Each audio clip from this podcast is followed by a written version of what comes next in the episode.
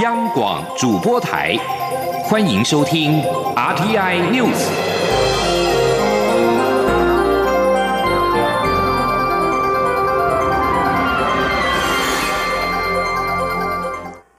各位好，我是主播王玉伟，欢迎收听这节央广主播台提供给您的 RTI News 新闻。首先带您关注。捷克参议院议长维特奇八月底访问台湾，并且将参访立法院。立法院朝野协商今天达成共识，邀请维特奇于九月一号在立法院议场发表演说，并且颁赠国会外交荣誉一等奖章。立法院全体立委将踊跃参与，并且将此次演讲列入公报记录。今天记者王威婷的采访报道。捷克参议院议长维特奇预定于八月底率领九十人的访问团访问台湾，并参访立法院。立法院长游锡坤十九号表示，维特奇将于九月一号上午九点到十点半访问立法院。立法院安排在议场颁赠维特奇国会外交荣誉一等奖章，并邀请维特奇发表演说，且将演说列入立法院公报记录。演说结束后，于立法院外举行午宴，各党团依政党。比例推荐立委出席。立法院朝野党团今天也协商达成共识，维特奇在立法院议场发表演说等事宜，授权立法院秘书长林志嘉依立院邀请国宾立院演讲作业要点办理。尤喜坤说：“万美玲委员、苏华委员、陈理信委员、蔡世应委员啊，能够全程陪同参与。那第二点就是准备在啊九月一号的九点到十点半。”在议场颁赠唯独起参议院议长国会外交荣誉一等奖章，以及请参议长能够发表演说。啊，当然是希望说，我们既然到议场里面演讲，我们希望啊，我们委员们啊，大家都能够啊踊跃出席。关于维特奇一行人访问立院的防疫措施，尤喜坤表示，一切配合中央流行疫情指挥中心，活动时人员分流、环境消毒以及全程戴口罩。对于维特奇参访立法院并会发表演说，朝野各党团均表示欢迎，并会全程参加。民进党立院党团总召柯建明表示，一九九四年戈巴契夫卸任总统后访问台湾，也到立法院演讲，当时座无虚席。他希望这次维特奇参访立院的安排也能隆重完美。国民党立院党团总召林维洲除了表示欢迎之外，也呼吁外交部多准备能够彰显台湾能见度的礼物送给访问贵宾。中央广播电台记者王威婷采访报道。在国防动态方面，国防部今天表示，美军一艘作战舰由北向南航经台湾海峡，执行一般航行任务。国军运用联合勤监侦作为，全程掌握台海周边海空域的相关动态状况，一切正常。美国海军太平洋舰队今天罕见在脸书粉丝团公布相关照片，并贴文表示，第七舰队伯克级导向飞弹驱逐舰马斯廷号十八号航经台湾海峡，任务为支持印太区域的安全与稳定。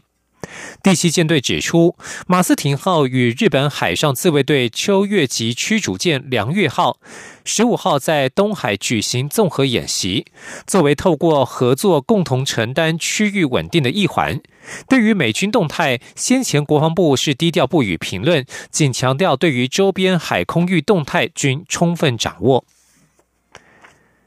继续关注的是财经消息。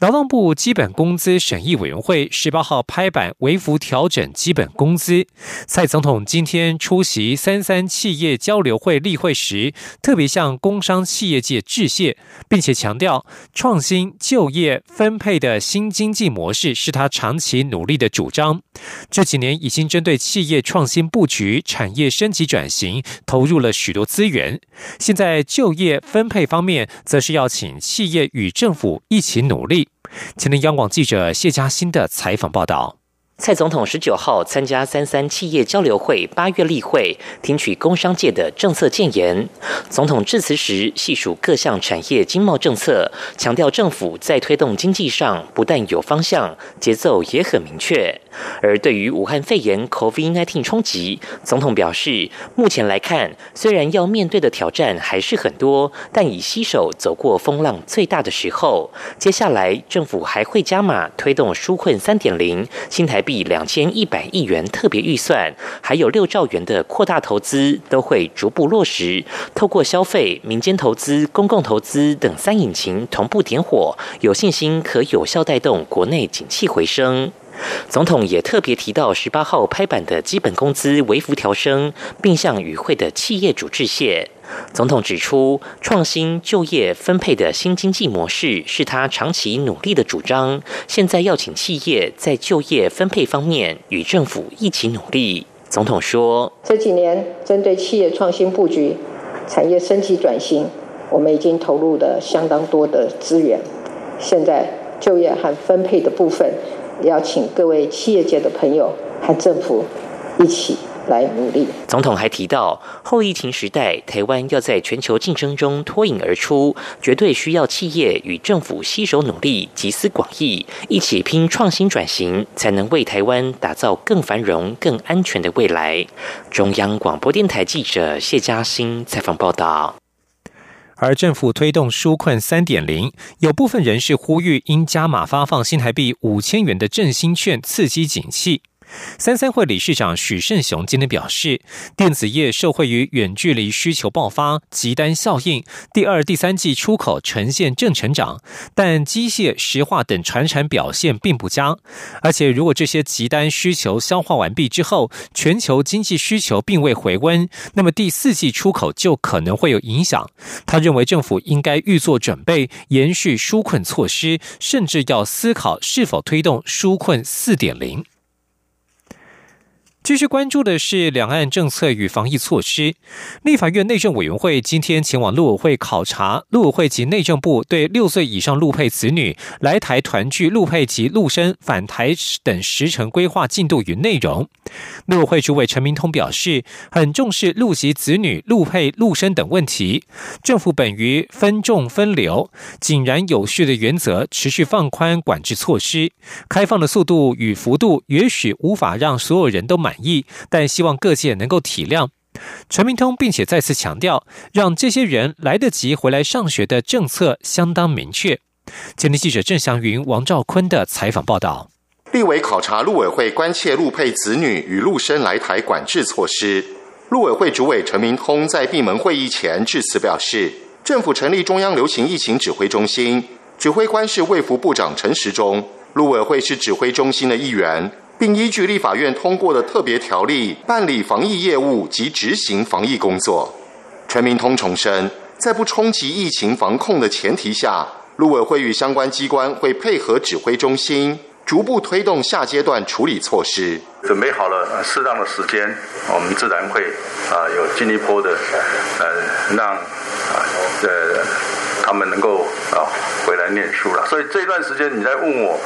我们基本上因为政策方向很确定，所以我们都在努力积极准备相关的作作业了。啊，国民党立委陈玉珍表示，大家都清楚防疫的重要性，但中华民国的防疫做得不错。在此前提下，加上之前每日政要来台的外交泡泡措施，放宽陆配子女、陆配陆生来台管制，应不会有太大问题。我们只是代表这些民众。跟你们祈求做出一个明确的时程表。民进党立委汤慧珍表示，中国的疫情从爆发以来一直在隐瞒实际状况。疫情跟人道讲起来，这疫情真的很险峻，而相关措施是由疫情指挥中心在掌握国人的生命安全，这就是政府负责任的态度，循序渐进处理相关议题。中央广播电台记者郑祥云、王兆坤台北采访报道。越南媒体十八号晚间报道指出，越南新增六例 COVID-19 武汉肺炎确诊个案，其中有一例是从台湾搭机前往越南。对此，中央流行疫情指挥中心今天表示，已经透过国际卫生条例 IHR 向越南方面确认当中。另外，中国十八号新增了十七例境外移入案例，其中上海也通报一例由台湾移入的确诊案例，是一名十四号由台湾出发的中国大陆籍人士。如有进一步资讯，都会在今天下午两点的例行记者会当中，由指挥官陈时中亲自说明疫情及防疫作为。而由于外交部长吴钊燮十八号下午曾经前往指挥中心开会，外界预料下午可能会谈到捷克访问团的相关事宜。此外，近期食药署有条件同意国光生技进行疫苗第一期的临床试验计划，台湾疫苗的研发进度也势必成为关注焦点。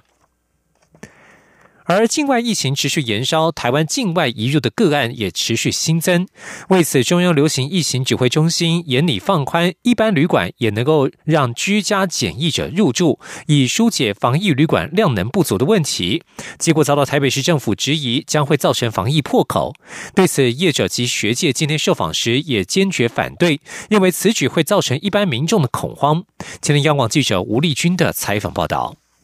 中流行疫情指挥中心严令放宽居家检疫者需入住防疫旅馆的规定，并强调，如果在家里有单独房间卫浴，不会造成他人传染，没道理在一般旅馆的房间就不行。不过，台北市长柯文哲则明白表示，依照他的专业判断，这就是防疫破口。对此，静宜大学观光系副教授黄。王正聪十九号受访时指出，目前防疫旅馆的平均住房率只有六成，即使台北市也才七成，量能显然还足以应应。建议中央审慎考量，以免造成恐慌，甚至影响国民旅游的发展。他说。我是觉得这要审慎考量啦，这样的做法可能会让很多民众去住一般旅馆的时候，心里可能会有顾虑啦，就怕他去住到的这个旅馆会不会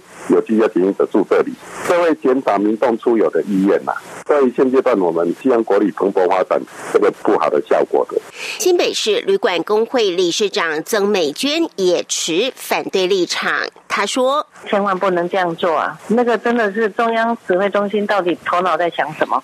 哎，那个混居，如果说只要有一个确诊，以后谁敢来住旅馆呢？你真的要有经过专业的审查，SOP 要照着走，不能说随便哪一家旅馆都可以做，不应该这样子。曾美娟表示，业者十八号在台中开会时，在场所有的会员及官员通通都反对，更何况目前防疫旅馆并未住满，以他自己开的两间防疫旅馆来说，就还有四成未住满，怎么可能会有量能不足的问题？不过目前政府补助防疫旅馆每房每晚新台币一千两百元，即将于。八月底届期，曾美娟则是呼吁政府延长补助，以免影响业者投入防疫旅馆的意愿。中央广播电台记者吴丽君在台北采访报道。继续关心国际消息。美国政府扩大封杀华为，禁止外国公司供应华为任何采用美国技术的晶片。华为的亚洲主要供应商股价十八号闻讯重挫，其中联发科收盘重挫近百分之十。根据声明，美国商务部将三十八家华为子公司列入其实体名单。这些名单列出禁止接收某些敏感科技的外国公司，并且让华为的临时通用许可证到期。美国的新措施也将限制华为寻求从第三方设计公司购买现成的设计产品。市场关注相关供应链的订单可能会受到直接影响。而对于美中贸易战形势，美国总统川普十八号表示，他已经延后与中国贸易的会议，并且说此时他不想和中国谈。西非国家马利的总统凯塔今天清晨宣布辞职，并且立即生效。在此前一天，马利叛乱士兵发动政变，逮捕了凯塔和其他政府官员。玛丽在过去几个月以来，政治持续紧张，并且经常爆发造成死伤的示威冲突。叛乱士兵十八号逮捕了凯塔和总理席斯。对此，非洲联盟、美国、法国和西非经济共同体都谴责这项叛乱。以上新闻由王玉伟编辑播报。大家好，我是中央流行疫情指挥中心副指挥官陈宗彦。在签收邮件与快递时，请务必注意：一、如果无法保持适当的社交距离，签收前请先佩戴口罩；二、签收前后请记得清洁双手。另外，可自备签字笔或以印章签收，降低碰触的几率。居家隔离或检疫者，如有包裹，切勿亲自签收。隔离检疫期满后再行领取，或委由亲友前往代理。有政府，请安心。资讯由机关署提供。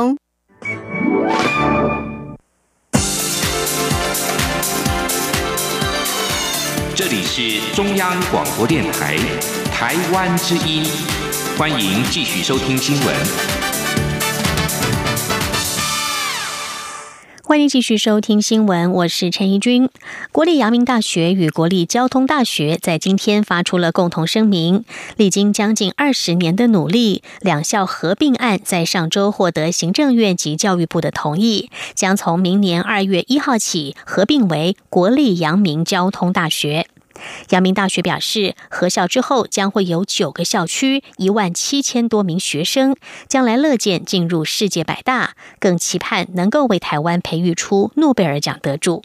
记者陈国维的报道。阳明大学与交通大学合校案在八月十二号获得教育部函复，同意自明年二月一号起合并为国立阳明交通大学。两校在声明中指出，合校后校地有一百三十九公顷，共有阳明、光复等九个校区，将有六个新设研究中心，一个附设医院，学生数将达一万七千多人，教师一千四百人。两校表示，台湾现阶段正处于产业转型及提升的关键点，阳明大。大学与交通大学原先各自发展的医疗与电子资讯两大强项，将因为国立阳明交通大学的成立，成为台湾高教强强联手的新典范，以及产业更上层楼的绝佳机会。阳明大学主秘陈怡如说：“合校最重要的目的，就是为国家培育英才。”为台湾哈，也看看能不能培育出诺贝尔的这个得主嘛哈。另外的话就是说，我们当初合校其实就是结合阳明的强项医学的部分，在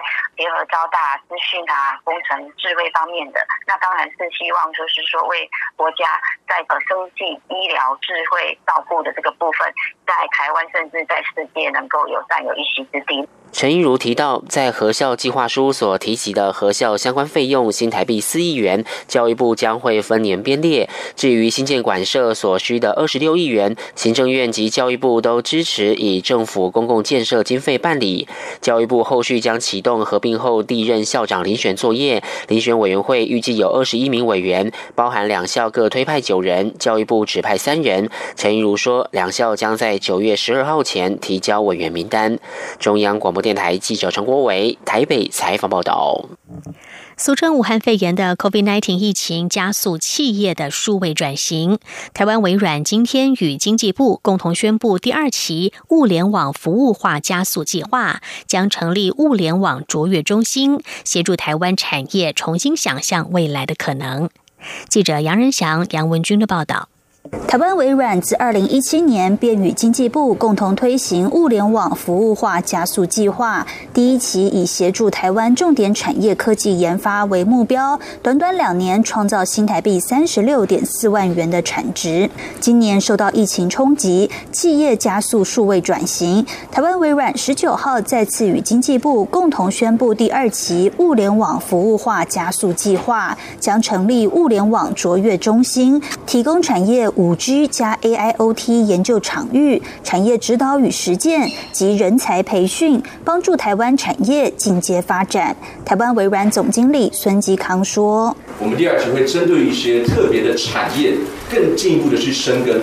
啊，针对于这些企业的解决方案，然后跟伙伴的一些解决方案的部分，把 AI 跟 IoT 做一个更完美的连接。”经济部次长林全能指出，台湾有超强的半导体设计、制造、封装等能量，但仍需要软体将所有东西串起来。台湾微软就扮演此关键角色。他说：“一起来将我们台湾的优势的硬体，然后结合微软的相关的这个软体的一个很重要的发展的技术，然后再对准台湾特色的这样的一个应用服务，那我们就呃这个整个整这样来发展这个很重要的 Total Solution。”行政院副院长沈荣金致辞时则指出，今年几乎所有活动都停办，但已经举办多年的 Dev Days Asia 二零二零 Online 亚太技术年会，十九到二十六号仍将登场，且七大主轴课程全部拉到云端，将能让台湾开发者与技术人员不受疫情影响，持续接轨全球最新科技脉动。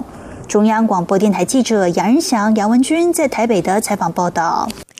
接下来关注劳工的权益。近年来气温屡创新高，时代力量立委邱显志今天上午在立法院举行记者会，邀请台电员工及邮差现身说法，第一线人员遭到热伤害的经验，并且拿出国民健康署针对热伤害至急诊就诊的人次统计，要求劳动部制定高温假，实质保护面临高热风险的劳工。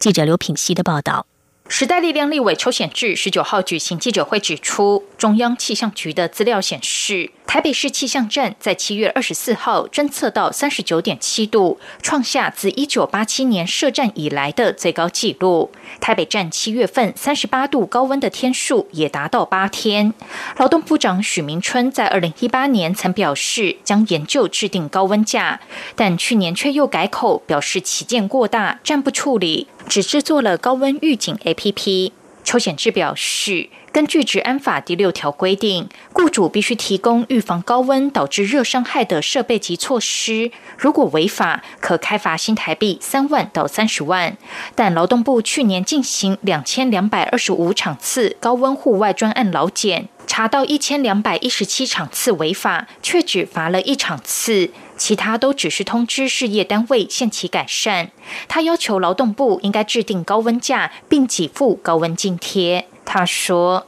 现在是二零二零年，恐怕又未来十年又更加的严重。哦，那这个是一个基层的劳工，好，包括这些营造业的劳工，包括邮差，包括台电的员工，哈，包括这个铺柏油路的，哈，包括这个种田的人，他的基本的生命安全跟身体健康的问题。所以我们希望劳动部来正视这个问题，哈，然后来严厉这个所谓的高温假。记者会也邀来台电员工及邮差现身说法。本身是台电员工的新北市产业总工会理事长洪清福表示，所谓的高温假，并非整天放假，而是当高温时就暂停户外工作，等到气温下降后再继续工作。台湾邮政产业工会副理事长陈广志则说：“现在每天有六千多位邮差在户外曝晒四到五个小时，直接面对热危害的风险。虽然近来公司改善邮差制服，增加排汗性跟透气性，但工会认为仍不够，希望能够符合治安法与邮政法，调整邮差人力，避免在最热的时段工作。而在高温假定定前，应该给予高温津贴作为补偿。”央广记者刘品熙在台北的采访报道。再来看到的是劳工加班的问题。民众党立委赖香林今天召开记者会，表示最近接获了多名劳工陈情，质疑劳动部透过函释将疫情列为事变，让劳工加班没有上限。赖香林质疑劳基法第四十条所称的天灾事变要件为何、定义为何、由谁评估？他表示，由于没有明确的规范，造成银行及公司行号把例外当成了原则，只凭劳动部一纸函释便打开加班无上限的后门。赖香林希望劳动部能够在一周之内回应，立刻终止这项函释，重新检讨是否有其必要、紧急以及特殊性，以行业别来评估。检视适用的产业及期间，不要让劳工成为纾困空白支票底下的牺牲者。台南六甲地区今天上午的十一点十三分发生了瑞士规模的地震，最大震度嘉义县为四级，震央在台南市的六甲区。而在稍早的八点多，同一个地点也是连续发生了两起的地震。气象局地震测报中心主任陈国昌表示，当地确实鲜少发生地震，但是因为有很多的破裂带，研判是破裂带所引起，而未来的两天之内可能还会有三到四起的余震。不过，应该不至于造成灾害，除非六甲断层有活动。陈国昌指出，六甲断层已经有几十年没有活动，但是以现在这种破裂带造成的地震，看起来还好，因此不用过于担心。二零二零美国新闻与纪录片艾美奖日前公布了入围名单，一部由台湾嘎嘎乌拉拉同志影音平台与美国公共电视所共同制作的纪录片《祝你好运》也获得了提名。该片讲述美国爱达荷州四位代理孕母为男同志及不孕夫妻圆梦生子的过程与故事，其中也包含了一对台美男同志伴侣委托个案。由于台湾同婚合法届满一周年，该片获得了艾美奖的提名，也别具意义。记者江昭伦的报道。美国爱达荷州首都波西，在过去十几年来，因为价格比其他州相对低廉，又没有严格的法律限制，已经发展成为全美最大代理孕母重镇，吸引许多不孕夫妻与各国同志伴侣前往求子。根据统计，在波西当地，每十位女性中就有一位在兼职做代理孕母。由台湾嘎嘎乌拉拉同志影音平台与美国公共电视共同制作的“祝你好运”纪录片，就是描述在波西四名代理孕母的代孕过程。片中主要传达代理孕母的心境与辛苦，同时记录代理孕母与委托代理人之间的互动。其中，台美同志伴侣大卫与陶德也是委托代孕者之一。两人结婚后就一直寻找代孕，最后来到波西，终于圆梦。大卫表示，台湾目前只有夫妻能做试管婴儿，人工受孕只能到国外。希望未来在台湾能有更多生孩子的选择。祝你好运！由曾获得艾美奖的美国导演贝斯艾拉拍摄，并透过管道向台湾嘎嘎乌拉拉同志影音平台提案。由于嘎嘎乌拉拉创办人林志杰本身也是为男同志，而且透过代理孕母生下一对双胞胎，林志杰认为该议题相当重要，还特别向台湾同志家庭募得一笔资金，支持祝你好运的拍摄制作。由于今年正好是台湾同婚合法化一周年，林志杰认为祝你好运获得艾美奖提名特别有意义。林志杰说：“这部纪录片在讲的就是很多呃，就是国特别是国外的同志爸爸如何透过美国代理孕母的制度，特别是在美国一个很偏僻的，就是乡下的一个州 Idaho，可以去那个生小孩。那这个也是要跨洋的。”就是才可以完成的事情，跨太平洋，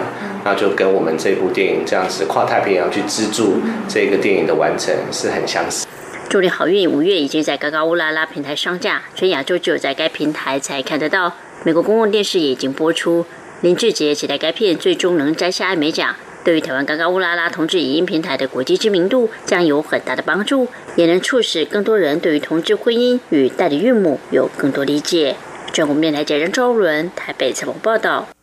继续关心外电消息，美国民主党全国代表大会十八号正式提名拜登竞选总统。前总统克林顿和卡特都表示，拜登有经验又正直，将能够重建受到疫情重创的美国。